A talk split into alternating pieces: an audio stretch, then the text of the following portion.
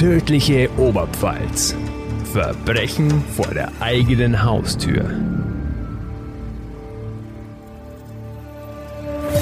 Ein Podcast von Oberpfalz Medien. Hallo und herzlich willkommen zu einer neuen Folge Tödliche Oberpfalz. Mein Name ist Mareike Schwab und mir gegenüber im Studio sitzt heute Claudia Moser. Hallo. Hi. Du hast uns heute einen Fall aus den 80ern mitgebracht. Richtig. Wir schreiben den Mai 1986. Ein Angler findet im Regen bei Zeitlern einen weiblichen Torso ohne Arme, ohne Beine, ohne Kopf. Ja, das Problem dabei ist, Gliedmaßen werden benötigt von der Kriminalpolizei, damit sie die Person überhaupt identifizieren können. Denn wenn die Hände fehlen, dann können keine Fingerabdrücke genommen werden und ohne Kopf kann eben kein Zahnschema erstellt werden, weil die Zähne fehlen. Dann haben die Taucher, der Wasserwacht und äh, ein Polizeihubschrauber, die haben den Regen abgesucht und haben aber leider nichts gefunden. Aber wenige Tage später hat eine 19-Jährige gestanden, dass sie geholfen hat, eine Leiche zu entfernen das stelle ich mir schon mal richtig schlimm vor, wenn du da am Regen sitzt, angelst und auf einmal fischst du da sowas komisches, ja. unförmiges aus dem Wasser. Puh, also uh, uh. genau. und dann gab es eben diese 19-Jährige. Die konnte dann Hinweise dazu geben, wer denn diese Frau war. Richtig. Es handelt sich um Petra. Petra ist 22 Jahre alt und kommt aus Weiden und sie ist äh, mit Peter verheiratet. Das passt. Namen passen sehr gut zusammen. äh, die beiden sind seit Februar 81 verheiratet und ja, die Ehe, die läuft leider nicht so gut. Sie leben jetzt auch schon seit fünf Wochen getrennt. Petra hat außerdem auch noch eine sechsjährige Tochter, die stammt aber nicht aus der Ehe mit Peter. Und Petra, ja, die hat sich schon eine eigene Wohnung angemietet, ist aber da noch nicht eingezogen. Sie wohnt noch bei ihrer Mutter. Und Petra arbeitet in einer Gastwirtschaft in Meerbodenreuth bei Weiden. Die Gastwirtschaft gehört ihr und dort sollte an dem Abend am 24. Januar 86 eigentlich eine Faschingsfete steigen. Davor um 17 Uhr war Petra noch bei ihrem getrennt lebenden Ehemann in seinem Schallplattengeschäft. Also die haben da geredet und sie wollte den Laden wieder verlassen, um sich Kleidung zu kaufen, also shoppen zu gehen. Danach hatte sie auch noch den Plan, dass sie bei ihrer Mutter vorbeischaut und dort ein Bad nimmt, aber da kreuzte sie leider nie auf. Was dann passierte, war etwas komisch. Eine Anruferin, die sich mit Claudia meldete, auch wie passend heute, die teilte ihrer Mutter dann mit, in der Nacht zum 25., dass Petra in Regensburg sei. Und Claudias Ehemann Günther würde Petra dann wieder nach Weiden zurückfahren. Ja, die Mutter hat sich nichts gedacht und dachte, ja, passt doch, haben sich gemeldet, ist in Ordnung. Aber als Petra dann einige Tage später immer noch nicht da war und sich auch nicht gemeldet hat, dann meldete sich die Mutter und hat sie als vermisst gemeldet. Und auch der Stiefbruder war damit beteiligt. Wir wissen aber noch nicht so wirklich, was er jetzt da groß damit zu tun hatte. Was aber komisch ist, der Ehemann, von dem hat man ja gar nichts gehört. Also sie waren ja immer noch verheiratet aber der hat sich irgendwie keine Sorgen um sie gemacht und hat sie auch nirgends als vermisst gemeldet. Vor allem war er ja dann scheinbar der Letzte, der sie gesehen hat. Sollte man eigentlich annehmen. Oder Günther. Oder Günther und Claudia. Und ähm, ja, die Petra, die hat auch so eine Angewohnheit, immer wenn sie sich neue Klamotten kauft, dann muss sie sie auch direkt tragen. Bisschen schwierig für die Vermisstenbeschreibung. Angenommen, sie ist wirklich shoppen gegangen, hat sich da ein neues Outfit gekauft. Das heißt, man kann schwer sagen, was sie dann in dem Moment trägt. Richtig, also man konnte sich leider nur noch auf das beziehen, was sie davor anhatte, aber nicht das, was sie eben geshoppt hat. Die Polizei konzentrierte sich natürlich auf den Raum Regensburg, weil da wurde sie ja zuletzt von Claudia und Günther gesehen. Aber sie erhielten auch einen anonymen Hinweis, dass Petra wohl tot im Regen liegen würde. Die Feuerwehren, die Wasserwacht, die suchten alles ab, konnten nichts finden und auch, dass Petra irgendwie untergetaucht ist, das konnte sich die Polizei nicht vorstellen. Sie hatte nichts bei sich, äh, um jetzt unterzutauchen, keine Ausweispapiere, gar nichts.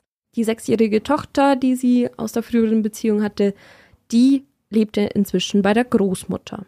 Die lässt man ja wahrscheinlich auch nicht zurück. Ja, das ist wirklich wenn man, also ein kleines Kind. Das wenn man dann doch irgendwie sich ein neues Leben aufbauen will, dann ist das richtig. Ja. Wahrscheinlich doch mit der Tochter. Wie ging es denn dann weiter? Man konzentrierte sich natürlich bei den Ermittlungen auch auf den Ehemann. Sie waren ja immer noch verheiratet, sie lebten ja bloß getrennt, auf den Peter. Und Peter, ja, der gab sich als ja, besorgter Vater auch, als äh, treuer Ehemann. Zwar gab es häufige Streitigkeiten, also sie haben oft gestritten, Petra und Peter. Aber er hat gesagt, es lag eigentlich immer an seiner Frau, dass sie streiten. Die zwei kennen sich schon sehr lange. Sie lernten sich kennen, als Petra zwölf war. Man muss dazu sagen, Peter ist etwas älter, der ist schon 31, als ähm, Petra, die war zu dem Zeitpunkt 22, also zwischen ihnen liegen schon ein paar Jährchen. Und äh, sie lernten sich in ihrer Nachbarschaft kennen, die wohnten nebeneinander. Zuerst war es alles freundschaftlich, geschwisterlich, die kannten sich schon sehr, sehr lange. Aber das änderte sich bald. Sie erzählte ihm schon damals, dass sie, ja, ständig irgendwie neue Freunde und neue Bekanntschaften hat. Und sie kam auch von diesen Freundschaften oft irgendwie geschädigt zurück. Also sie erzählt ihm, dass sie auch misshandelt wurde. Ganz schwierig. Also irgendwie befand sie sich nicht so in den besten Kreisen. Die Familie, die war auch am Anfang gegen die Heirat. Und das eigentlich, obwohl ja Petra ein Kind von einem anderen Mann erwartet. Also es wäre ja besser, wenn sie jetzt auch heiratet und man ja, eine Vaterfigur für, für ein Kind hat oder. Vor allem zur damaligen Zeit, genau, Zeit wahrscheinlich noch. Ja, dass ein Kind nicht ohne Vater geboren wird. Und Peter hätte es ja auch gemacht oder hat es gemacht. Die haben dann geheiratet, als Petra 18 Jahre alt wurde. Und sie zogen dann auch nach Niederbayern, nach Deggendorf und bezogen da eine Penthouse-Wohnung, denn Peter arbeitete da in einer Schallplattenfirma. Gibt es heutzutage überhaupt noch eine Schallplattenfirma? Wahrscheinlich jetzt gerade wieder ja, im Kommen. Die sind ja jetzt äh, noch, äh, also sind genau. ja wieder im Trend. Vielleicht gibt es die wieder, aber damals wahrscheinlich noch üblicher. Ja, auf jeden Fall. Und Petra, ja, der hat es leider nicht so gut gefallen in Niederbayern. Die wollte wieder Nähe zu ihrer Familie ziehen und zog dann mit ihrer Tochter zurück nach Weiden. Peter folgte ihr dann auch kurz darauf und eröffnete eben das Plattengeschäft, von dem wir vorher schon gesprochen haben. Und für Petra pachtete er ein ganzes Gasthaus. Ja, kann man machen. Petra war dann da die Wirtin und kümmerte sich sehr gut oder mehr sogar um ihre Gäste und Freunde als um das allgemeine Geschäft. Sie kaufte auch also sie hatte ein kleines Shopping-Problem, habe ich das Gefühl. Sie kaufte ganz, ganz viel teure Kleidung, teure Möbel. Und Peter gefiel das natürlich gar nicht. Der macht ihr Vorwürfe so. Man muss aber auch dazu sagen, dass das jetzt alles die Erzählungen von Peter sind. Das stimmt, ja. Was Petra wirklich sich da gedacht hat oder ob sie Shopping gesucht hatte, können wir jetzt, da der Fall schon so lange zurückliegt, nicht mehr belegen. Aber es hört sich schon so an, als wäre sie so ein sehr fröhlicher und weltoffener Mensch gewesen. Absolut, absolut. Die hat ja, Gastwirtschaft. Gern und gut gelebt. Es kam auch mal zu Handgreiflichkeiten zwischen Peter und Petra. Es gab schon mal einen kleinen Vorfall oder einen Vorfall, dass Peter ihr eine Ohrfeige mitgegeben hat. Und dann kam es auch mal zu so einem heftigen Streit, dass Petra eben zu ihrer Mutter gezogen ist. Also doch nicht alles so alter Sonnenschein bei denen. Leider absolut gar nicht. Aber so ganz loslassen konnten beide nicht voneinander. Im Januar 86 gab es dann auch wieder eine Annäherung, weil Peter auch sehr oft bei ihm im Laden vorbeigeschaut hat. Und laut Peter wurden sie dann auch sogar wieder intim. Aber trotzdem, also er hatte immer noch, oder beide hatten immer noch 40.000 Mark Schulden. Der Kreditrahmen für den Plattenladen wurde überzogen und zwar ums Doppelte. Also die hatten 10.000 Mark zur Verfügung da kostete alle schon 20.000 Mark. Er hatte in seinem Plattenladen auch ganz unterschiedliche Sachen. Also nicht nur Platten und Kassetten, sondern auch, ja, man konnte irgendwie hinten in einem Privatraum Horrorfilme anschauen. So Horrorfilme, das, das gehörte fast schon zu seinen Hobbys. Hat er gemocht. Da kommen wir später ja nochmal drauf zurück, auf diese Horrorfilme. Da gab es ja dann auch die wildesten Schlagzeilen. Absolut. Ja, und ein paar Tage bevor Petra eben verschwunden ist, da ja, hat der Peter auch öfters mal erwähnt, dass es ihm finanziell jetzt nicht so gut geht und jetzt auch die Scheidung, äh, sie wollten sich ja trennen, dass das auch eine ziemliche Belastung für ihn wird. Angeblich hat er mal gesagt, es wäre besser, wenn es Petra nicht mehr geben würde. Aber so eine Aussage ist zwar blöd, sollte man nicht sagen, aber ist ja noch nicht gleich ein Grund, irgendwie jemanden zu ermorden. Trotzdem verschwindet Petra ja dann. Richtig. Und die haben auch noch eine Risikoversicherung abgeschlossen, im okay. Fall für den, ja, für den Fall, dass Petra mal stirbt.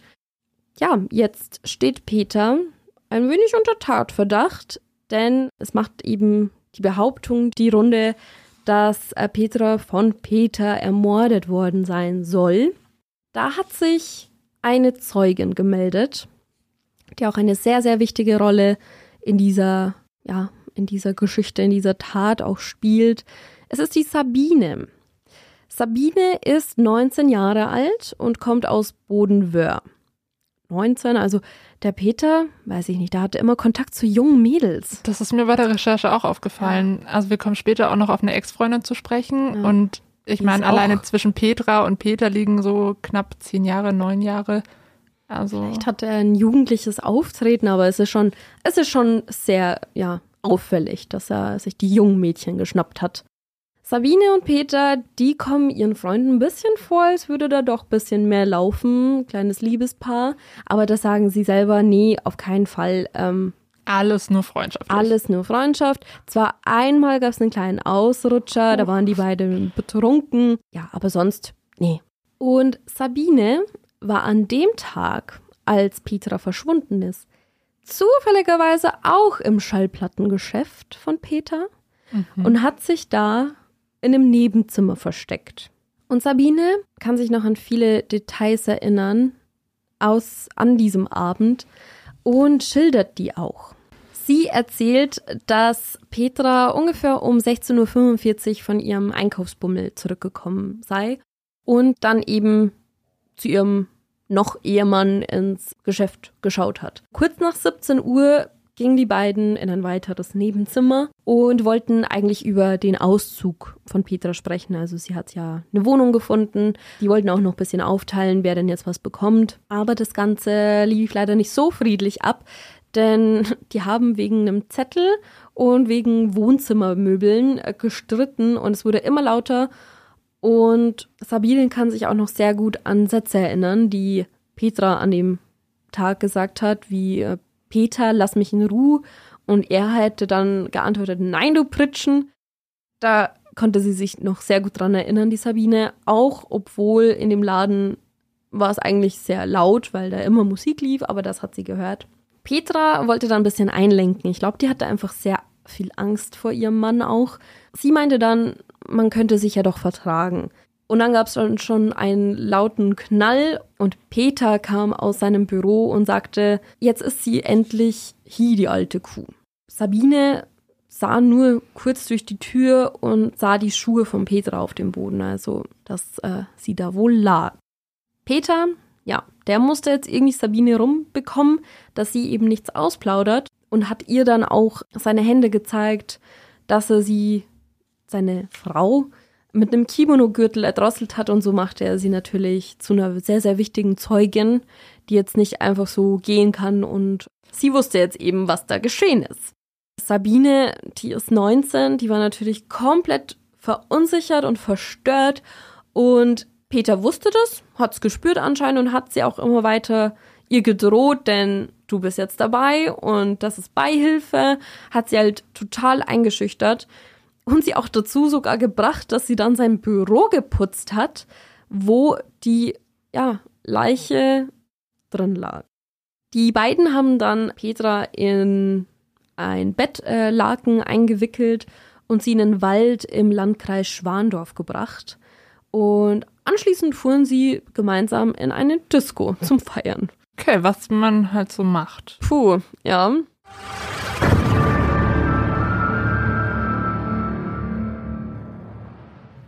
Wir machen heute an dieser Stelle mal keine Werbung, sondern warnen euch schon mal vor, denn im August werden keine Folgen von uns kommen. Wir machen nämlich eine etwas längere Sommerpause, werden die Zeit aber auch nutzen, um schon mal ein bisschen ähm, Fälle zu suchen. Es geht auf jeden Fall spannend weiter. Und wann wird es denn die nächste Folge geben? Wir sind zurück am 5. September. Bis dahin eine schöne Zeit und jetzt geht's aber noch mal kurz weiter mit der Folge vor der Sommerpause.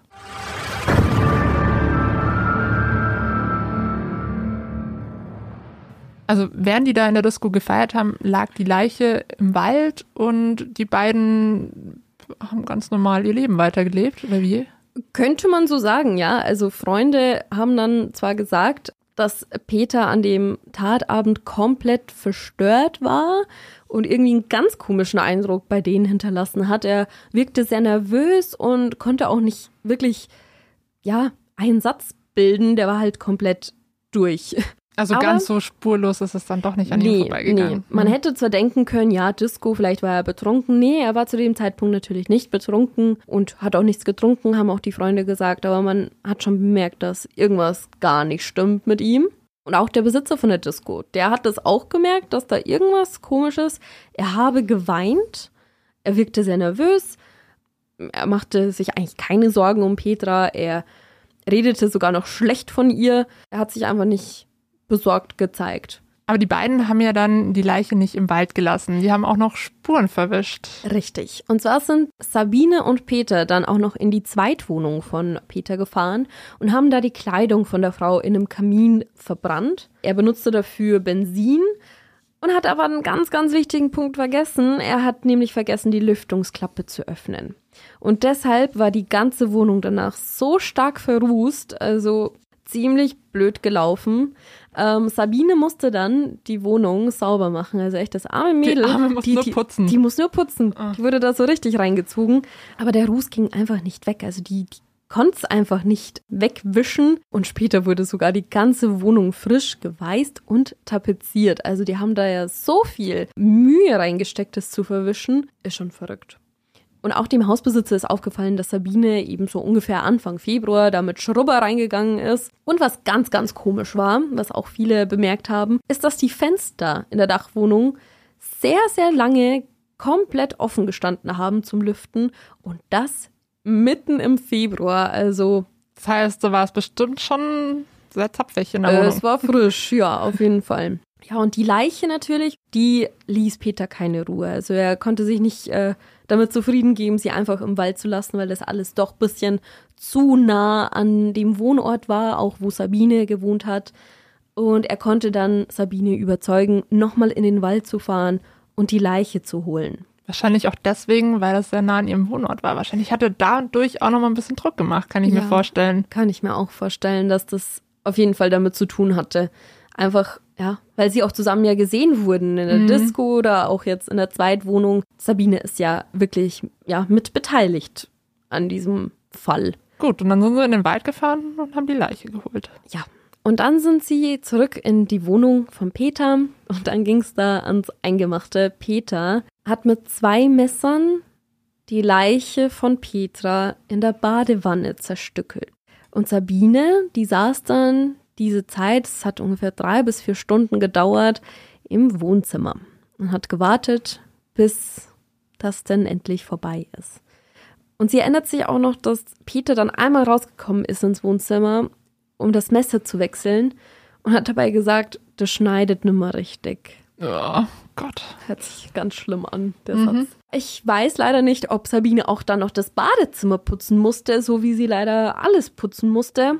Ist wahrscheinlich davon auszugehen, dass sie dann auch Mhm. noch mal die Putzarbeiten übernommen hat. Und ein paar Tage später ist Sabine mit Peter zu einem Abenteuerspielplatz gefahren, wo sie dann die Leichenteile verbrennen wollten. Auch makaber, ey. Ja. Im Abenteuerspielplatz, Ja. bitte. Also, oh. Ja, das sind Kinder. Aber irgendwie ging es da nicht so wirklich. Es hat nicht so geklappt, wie sie sich vorgestellt haben. Und dann kam der Peter auf die Idee, man könnte ja die Leichenteile auf ganz verschiedenen Raststätten verteilen und das in die Abfalleimer werfen. Also die sind dann halt quer durch die Oberpfalz gefahren. richtig und haben überall so ein bisschen, ja, die Sachen verteilt. Hm. Und Sabine, ja, die hat ihn unterstützt, weil sie einfach ganz, ganz schlimme Angst hatte, irgendwie ja, bestraft zu werden für das, was Peter eigentlich gemacht hat. Er soll ja dann auch gesagt haben, halt endlich den Mund, sonst geht's dir genauso. Also er hat sie Ja. offenbar auch direkt bedroht. Ja, ja, absolut. Und Sabine hatte dann auch tatsächlich auch Angst, ihren Freund, also nicht Peter, sondern ihren festen Freund zu verlieren, den sie erst nach der Tat kennengelernt hat. Und ja, man kann Sabine wirklich bezeichnen als naives, leicht beeinflussbares Mädchen. Und man kann annehmen, dass äh, die Aussagen von Sabine wirklich stimmen und sie wirklich aus Angst mitgeholfen hat, und das nicht ihr Vorhaben war, um irgendwie Peter für sich zu gewinnen oder sonst irgendwas. Aber offenbar hat sie ja dann doch das Richtige getan, denn vermutlich hat sie dann eben, als der Torso in, im Regen gefunden wurde, bei der Polizei angerufen und hat den Hinweis gegeben. Sonst hätte wahrscheinlich die Polizei viel, viel länger gebraucht, um diesen Torso Petra zuzuordnen. Ja, und es gab ja auch schon, das haben wir vorher schon mal erwähnt, äh, einen anonymen Hinweis an die Polizei, dass die Leiche im Regen liegen sollte. Ist davon auszugehen, dass es wahrscheinlich auch von der Sabine stammt, weil wer sollte sich sonst anonym irgendwie melden und ja, einen ziemlich konkreten Ort, sag ich mal, nennen, wo denn die Leiche liegen könnte. Das stimmt. So, und dann ist die Polizei also auf Peter gekommen, nachdem Sabine da diesen Hinweis gegeben hat. Wie ging es denn dann weiter? Ja, die Polizei fand dann den Oberkörper von Petra im Regen, eben im Mai 86. Und es wurden an der Leiche Plastikstücke von einer Plastikplane gefunden, die man auch dann im Fluss fand. Und die Plane war identisch mit einer Rolle von der Sabine, die sie in ihrem Elternhaus hatte. Und die Erlanger Gerichtsmediziner, die fanden dann auch anhand von Röntgenaufnahmen von diesem Torso heraus, dass es tatsächlich um die Leiche von Petra geht.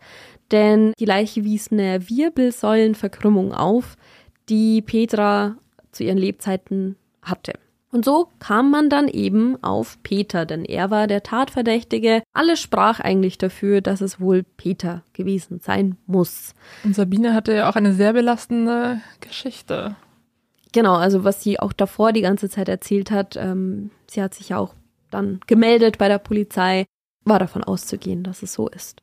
Und dann kam es zur Gerichtsverhandlung. Richtig, es kam zu einer Gerichtsverhandlung und am ersten Tag drohte Peter bereits, äh, sich zu erhängen und er wollte das alles nicht mitmachen. Aber man hat dann ja, Schutzmaßnahmen eingeleitet, damit Peter noch am Leben bleibt und man ihn auch befragen kann zu diesem, zu dieser Tat. Peter hat dann auch gesagt, ach Spaß, ich habe nur einen kleinen Scherz gemacht, äh, mach ich Ah, nicht. toll, da wollte wohl jemand Aufmerksamkeit. Ja. Da wurden auch Freunde befragt als Zeugen. Die eine Freundin, die auch ähm, erzählt hat, dass er so nervös war in der Disco, ist davor gekommen. Der Disco-Besitzer, ein befreundeter Geschäftsmann aus Hamburg, wurde auch befragt. Der hat im Dezember 85, also ein paar wenige Wochen vor der Tat, hat er eine Art ja, Vermittler gespielt zwischen den beiden. Als sie sich eben darauf geeinigt haben, dass sie sich trennen, hat er erzählt, erstmal eine Trennung auf Zeit. Ähm, beruflich wollte man trotzdem miteinander noch zu, zusammenarbeiten. Beide hätten sich dann ihre Geschäfte aufgeteilt. Peter übernimmt den Plattenladen und Petra die Gaststätte. Und Petra wollte auf keinen Fall zu ihrem Ehemann zurück. Also das war für sie auf jeden Fall ausgeschlossen.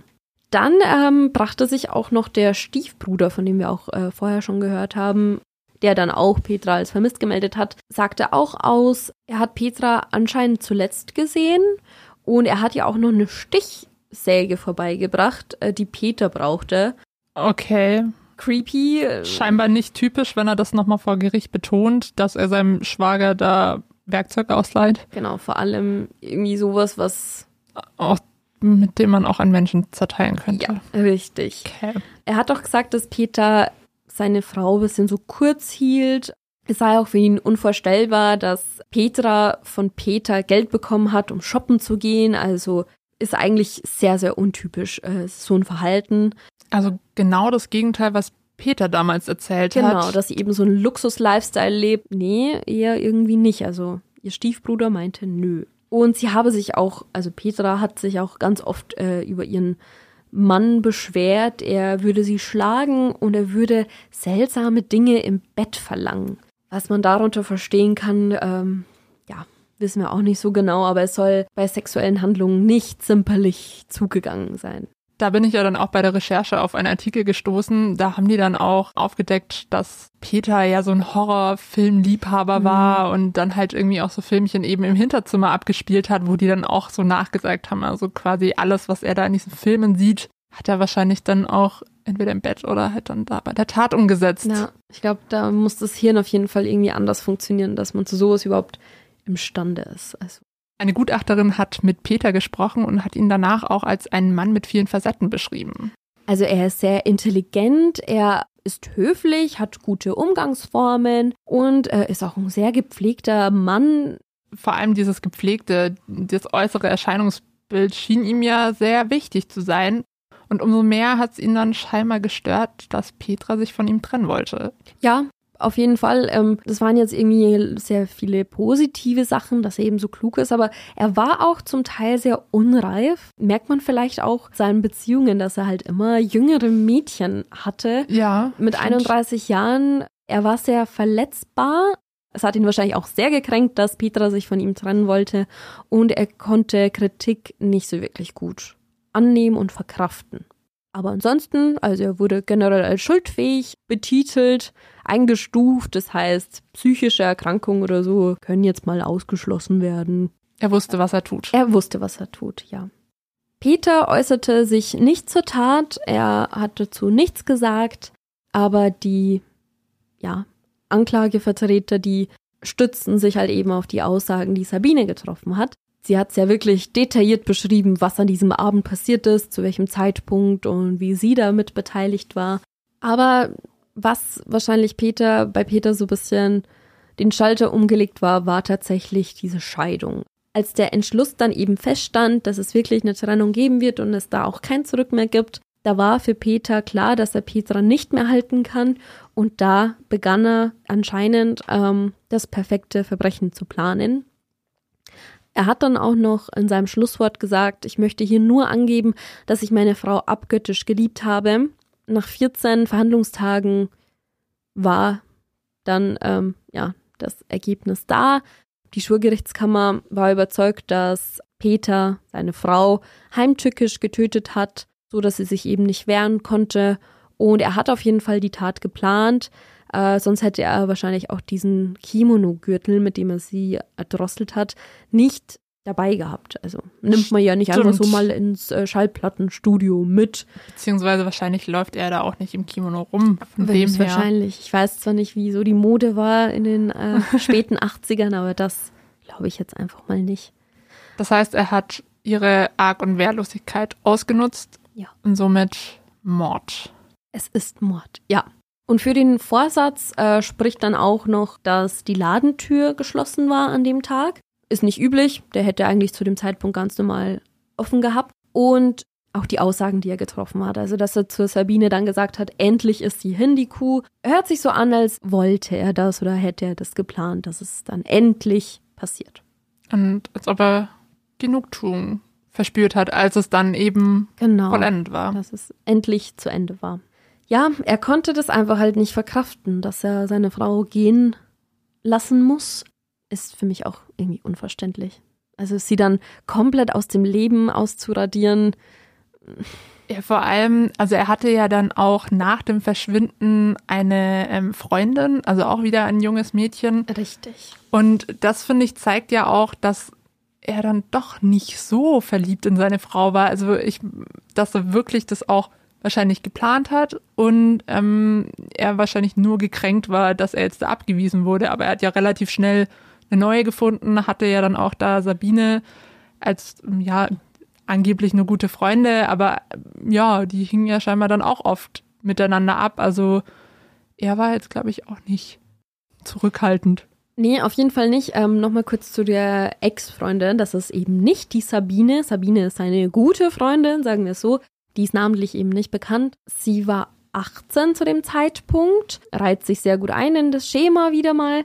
Und sie lernten sich im Herbst 85, also einige Monate bevor das Ganze eskaliert ist, in seinem Plattengeschäft kennen. Äh, da war sie eben, ja, eine Kundin und die hatten ein ganz freundschaftliches Verhältnis mit Peter. Das änderte sich dann aber im März 86, also ungefähr zwei Monate nach Petras Verschwinden. Peter erzählte seiner neuen Freundin natürlich, ach, meine Frau ist weggelaufen und die wollte sich eh trennen von mir. Und seine Ex-Freundin hat ihm das anscheinend ja auch abgekauft. Die 18-jährige Freundin, die konnte dann auch gar nicht zur Gerichtsverhandlung kommen, weil ihr das einfach psychisch voll zugesetzt hat. Kann man verstehen. Mit 18 Ja. sowas durchstehen zu müssen mit einem Mörder irgendwie auch, ja, be eine Beziehung zu haben, die endete dann natürlich, als äh, Peter inhaftiert wurde. Also sie war jetzt keine lange Beziehung. Ja, ist ja natürlich bestimmt auch sehr schockierend, wenn man das dann erfährt von Ja, über seinen Freund. Also sowas zu erfahren, glaube ich, ist schon, ist schon hart. Vor allem, wenn man Gefühle entwickelt hat und dann auf einmal feststellt, Moment, das sind Gefühle für einen Mörder. So, und das Urteil war ja dann eben Mord. Lebenslange Freiheitsstrafe. Mord aus Habgier auch zum Teil. Es gab ja diese Lebensversicherung, über die wir schon gesprochen haben, aber die wurde ja gar nicht an Peter dann ausgezahlt, sondern kam natürlich ihrer Tochter zugute. Und von der zweiten Lebensversicherung, die sie hatten, da hat er auch nichts davon bekommen. Also seine Schulden konnte er auch nicht mehr begleichen, denn äh, die wäre nur ausgezahlt worden, wenn Petra dann gestorben wäre, also eines natürlichen Todes. Hat er vielleicht nicht bedacht. Er wurde verurteilt, lebenslang. Ob Sabine, seine gute Freundin, von den ganzen Plänen gewusst hatte, bevor das Ganze passiert ist, ist leider unklar geblieben. Laut Vizepräsident äh, Ries gab es auch keine Beweise dafür, dass es irgendwie eine Verschwörung gab, also dass sich beide darauf geeinigt haben, dass eben Petra sterben müsste. Es ist davon auszugehen, dass Peter in Sabine einfach eine, ein gutes Alibi gesehen hat, weil sie auch zu dem Zeitpunkt einfach blöderweise in dem Geschäft saß. Und ja, sie wurde halt unterbewusst in diese Tat verwickelt und danach auch noch psychisch von, von Peter unter Druck gesetzt. Also es gab für sie eigentlich keinen Ausweg da. Was ja auch echt schlimm ist, wenn er das wirklich vorher geplant hat, dass sie so im Nebenzimmer sitzen soll und bewusst diese Tat miterleben soll, um die danach als Helferin zu missbrauchen quasi. Ja. Ist ja dann auch echt nochmal ein anderes Kaliber hier. Und wir haben ja davor noch von Claudia und Günther gesprochen. Genau. Ich glaube, wir müssen mal noch aufklären, wer denn Claudia und Günther sind. Sie existieren gar nicht. Denn das, dieser Anruf, der dann stattfand, es wurde ja die Mutter von Petra angerufen, von Claudia. Claudia war Sabine. Tatsächlich. Dann zeigt das ja auch, dass sie dazu gezwungen wurde, wahrscheinlich. Ja. Ähm, Auf jeden Fall mitgeholfen hat, dass man erstmal Petra nicht so schnell sucht. Richtig, ja. Also ich denke, das ähm, war ein Vorteil, dass die Mutter von, von Petra sie nicht kannte, die Stimme nicht erkannt hat oder so. Deswegen hat der Peter gesagt, ruf mal an. Andererseits ja auch komisch, wahrscheinlich, ähm, wenn die so ein enges Verhältnis haben, was ja dann doch so ein bisschen raus ähm, klingt, dass irgendwie die Tochter auch öfter bei der Mutter gewohnt hat, dass auf einmal eine fremde Claudia aus Regensburg an. Genau, und das habe ich mir auch gedacht, so müssten die Eltern nicht so ein bisschen wissen, mit wem man Ja. abhängt. Nicht so durchdacht, weil die Mutter wurde ja dann doch hellhörig und dachte sich nicht, ah, die Petra macht sich ein schönes Leben in Frankreich mit einem neuen Mann, sondern irgendwas stimmt doch nicht. Ja, richtig. Aber man merkt ja, die Sabine, die hat ein sehr schlechtes Gewissen. Die hat ja dann auch anonym bei der Polizei wahrscheinlich diese Tipps gegeben. Sie hat dann auch eben gestanden, hat, dass äh, sie da mitgeholfen hat. Deswegen, arme Sabine, wurde da richtig mit reingezogen. Ja, auf jeden Fall wieder eine sehr brutale Tat. Direkt hier vor der Haustür in Weiden. Ja, genau. Wir haben uns jetzt gefragt, wenn man jetzt hier so verschiedene Leichenteile hat oder oft kommt die Polizei ja wahrscheinlich auch an den Tatort, wo die Leiche so ein bisschen zugerichtet ist, sage ich mal. Und genau darüber hat unser Kollege Alexander Unger mit einem Bestatter geredet, wie genau das dann abläuft, wie die Leiche dann in die Gerichtsmedizin kommt, was genau der Bestatter dann macht, wenn er mit der Polizei zusammenarbeitet. Und in dieses Interview hören wir jetzt mal rein.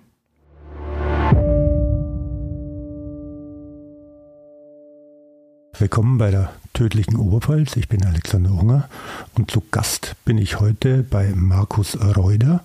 Und Markus Reuter ist Bestatter. Servus. Servus, hallo. Markus, du arbeitest zusammen mit der Kripo auch bei Todesfällen mit bei Straftaten. Was sind deine Aufgaben am Tatort? Eigentlich sind sie relativ überschaubar. Die Polizei ähm, hat eine Ausschreibung einst mal ja, in die Öffentlichkeit geblasen und darin steht eigentlich nur drin, dass es der Transport von Leichen wäre. Ähm, und der Transport von Leichen wird polizeilich an die Bestatter vergeben. Aber es steckt viel mehr dahinter als dieses ähm, Transportieren von Leichen, was die Polizei so eigentlich äh, in die Öffentlichkeit stellt. Das ist also ein Transport von Leichen eher der Verwaltungsakt, der der Auftrag, aber was steckt wirklich dahinter dann? Genau, wirklich steckt dahinter, man kommt halt direkt in die Wohnungen rein, wo man halt vor Ort ähm, ich sage auch das Elend natürlich sieht. Ja, es ist nicht immer der große, schwere Mordfall, das ist klar. Es sind auch ähm, Leichenauffindungen, wo beispielsweise die Oma Müller, wie ich sie nenne, halt dann mal im Sommer sechs Wochen gelegen ist und keiner hat sie vermisst. Ist am Land mittlerweile auch schon vorgekommen. Früher war das nur in der Stadt der Fall, aber jetzt haben wir auch auf dem Land diese Problematiken, dass die Menschen wirklich nicht mehr so nah beieinander wohnen und sich um sich kümmern, dass es wirklich auffällig ist, dass auch da Menschen länger liegen.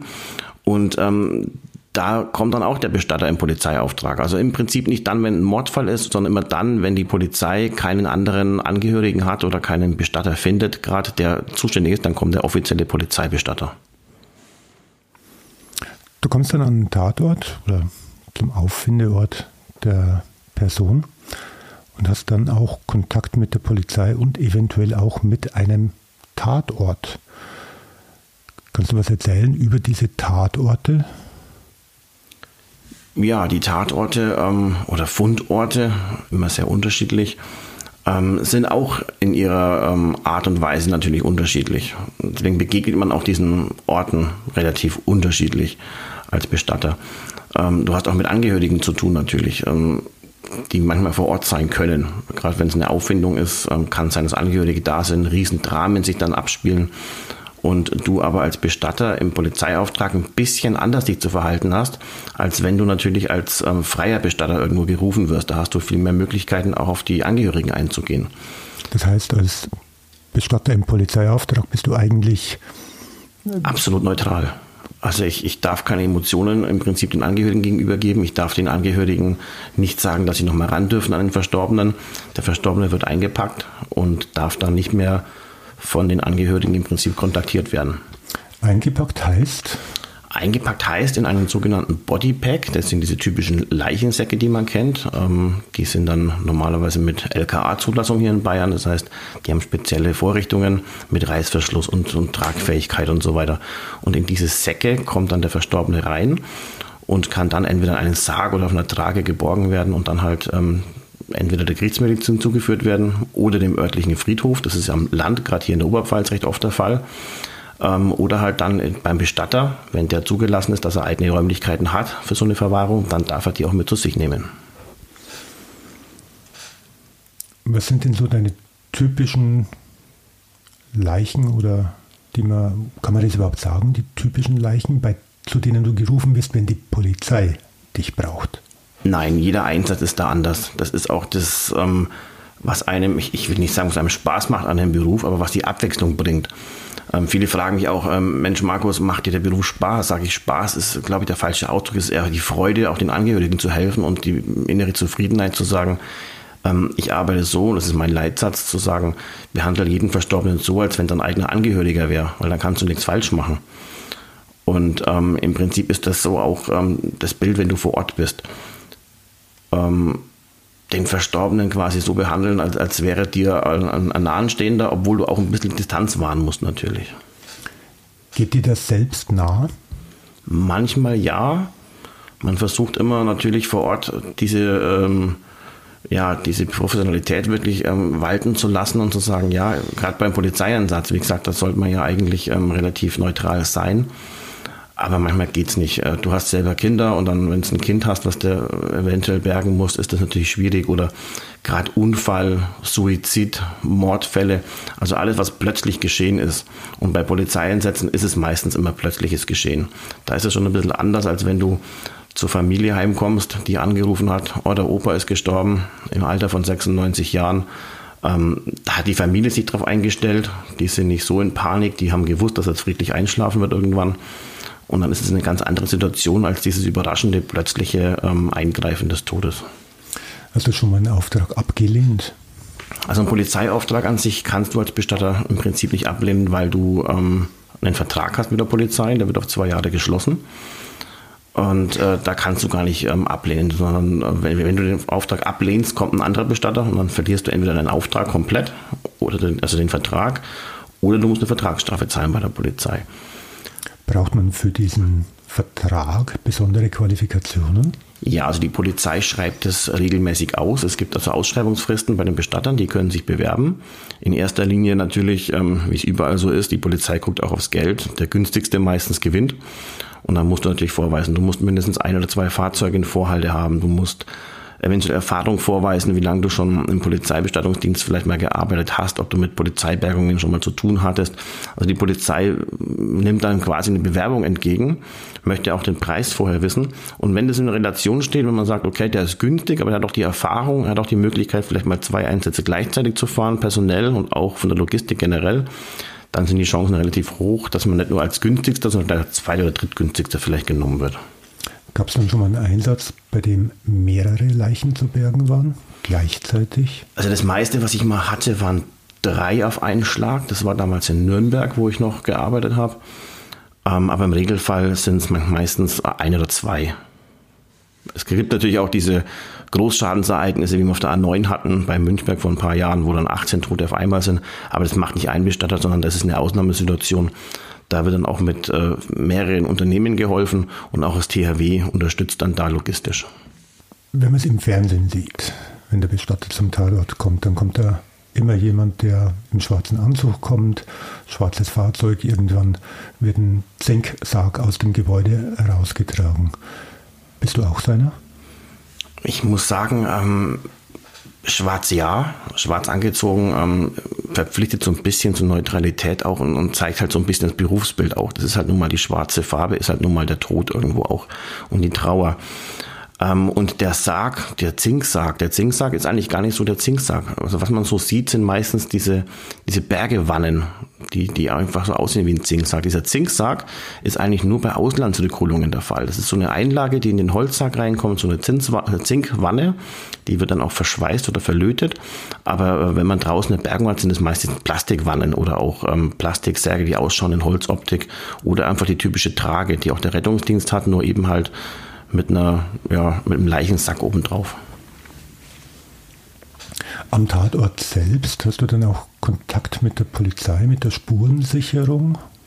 Das ist ganz unterschiedlich, je nachdem, wie schnell man gerufen wird oder zu welchem Zeitpunkt der Bestatter gerufen wird oder wie umfangreich der Einsatz ist. Also es gibt Einsätze, da kommst du hin, da steht nur noch die, die Landespolizei dann da und ähm, dann wird im Prinzip nur noch eingeladen auf gut Deutsch. Du kriegst noch ein Schreiben von der Polizei mit einem kleinen Laufzettel, wo dann draufsteht, ist beschlagnahmt, ist nicht beschlagnahmt, ähm, Name des Verstorbenen und dann kannst du im Prinzip abholen. Beschlagnahmt heißt, die Leiche kann nicht bestattet werden? Genau, beschlagnahmt heißt, dass die Todesursache noch ungeklärt ist. Das ist bei 80 Prozent der Polizeieinsätze der Fall, dass die Leichen dann beschlagnahmt sind, sichergestellt sozusagen.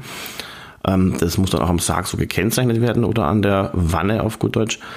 Und ähm, dann kommen erstmal die Ermittlungen ins Spiel. Das heißt, Staatsanwaltschaft ermittelt, die Polizei, die Kripo, Spurensicherung müssen ihre ganzen Ergebnisse zusammenführen und müssen gucken, ist das jetzt wirklich äh, ein Todesfall, der durch Dritte verursacht worden ist oder was liegt genau vor. Und wenn die Ermittlungen abgeschlossen sind, kann die Staatsanwaltschaft eine Freigabe erteilen und mit der Freigabe darf dann erst der reguläre Bestatter weiterarbeiten. Das kann jetzt der Bestatter sein wie ich, der als Polizeibestatter kommt. Aber es gibt freie Bestatterwahl natürlich.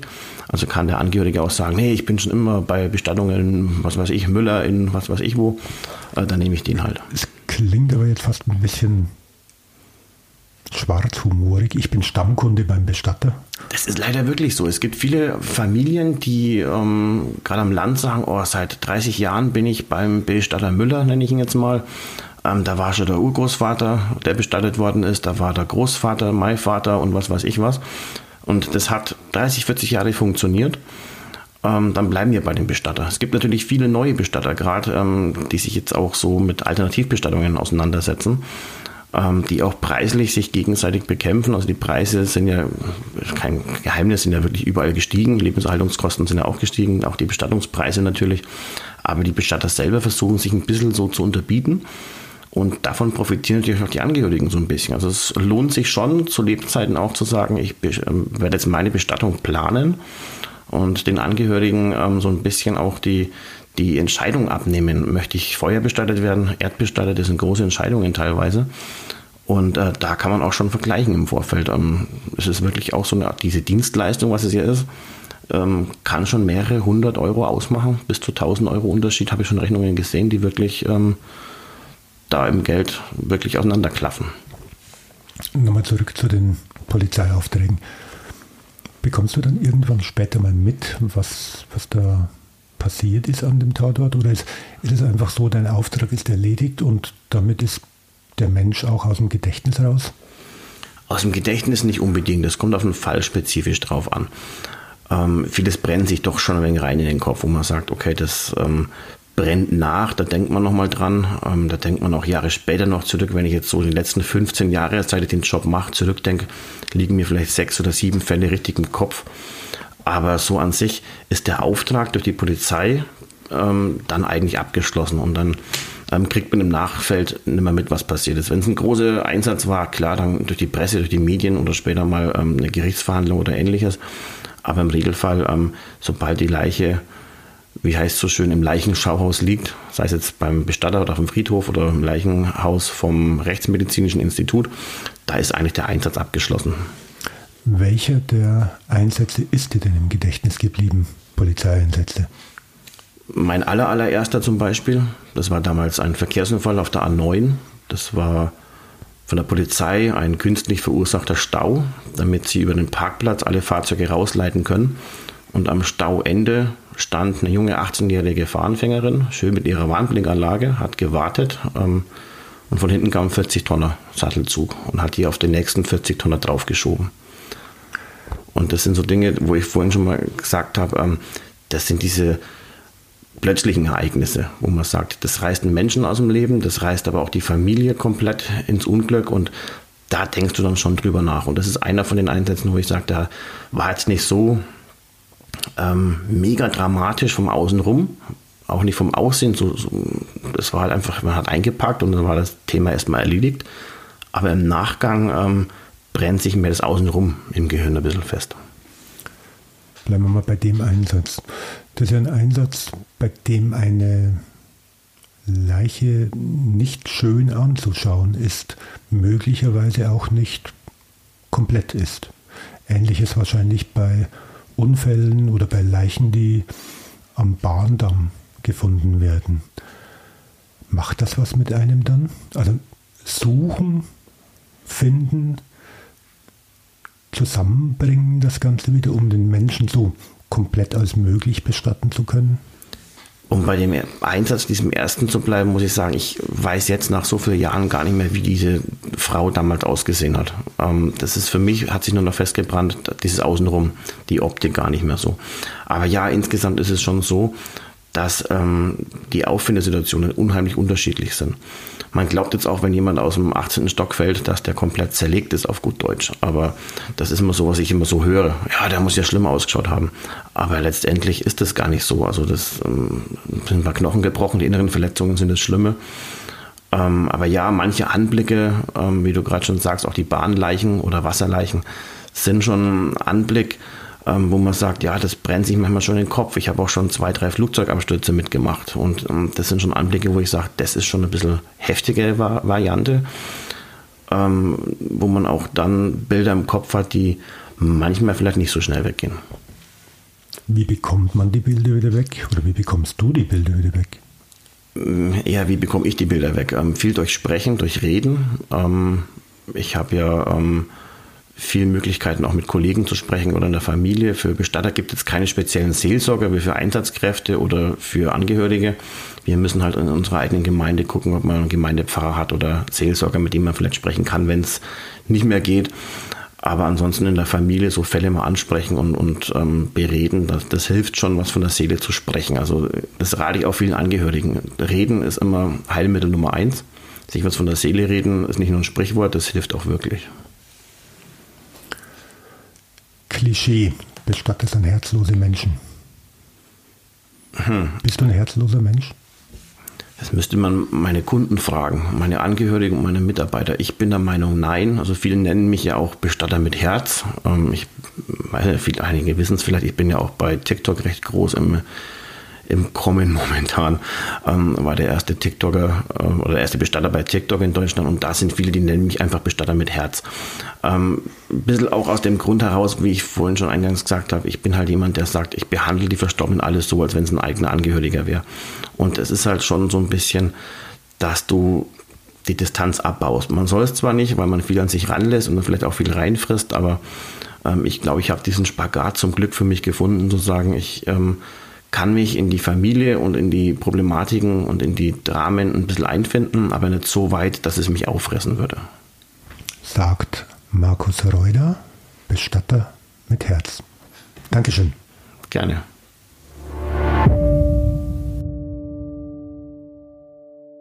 Also Bestatter ist echt ein krasser Beruf. Ich, also ich habe so einen Respekt vor diesen Menschen. Ich könnte es nicht.